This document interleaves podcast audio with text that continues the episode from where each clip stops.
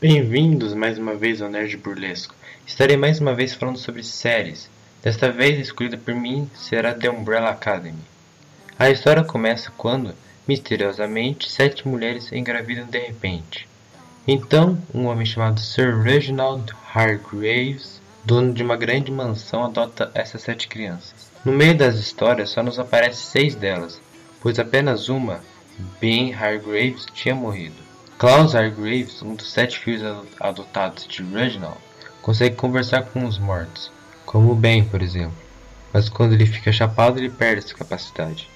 Pogo é um macaco com intelecto humano, portanto ele se comporta como um, e é mordomo da mansão. No desenrolar da história, um dos sete filhos volta do passado através de uma viagem no tempo. Estamos falando do número 5.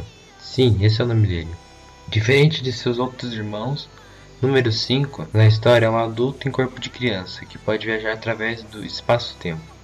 Também há outros personagens, como os outros filhos de Reginald, Luther, Alison, Diego e Van Hargraves. Também há quatro antagonistas, como Leonard Peabody, que tenta usar Vanya a despertar seus poderes, pois era a única que ainda não havia descoberto eles. Também aparece Chacha e Hazel, dois antagonistas que tentam acabar com Diego.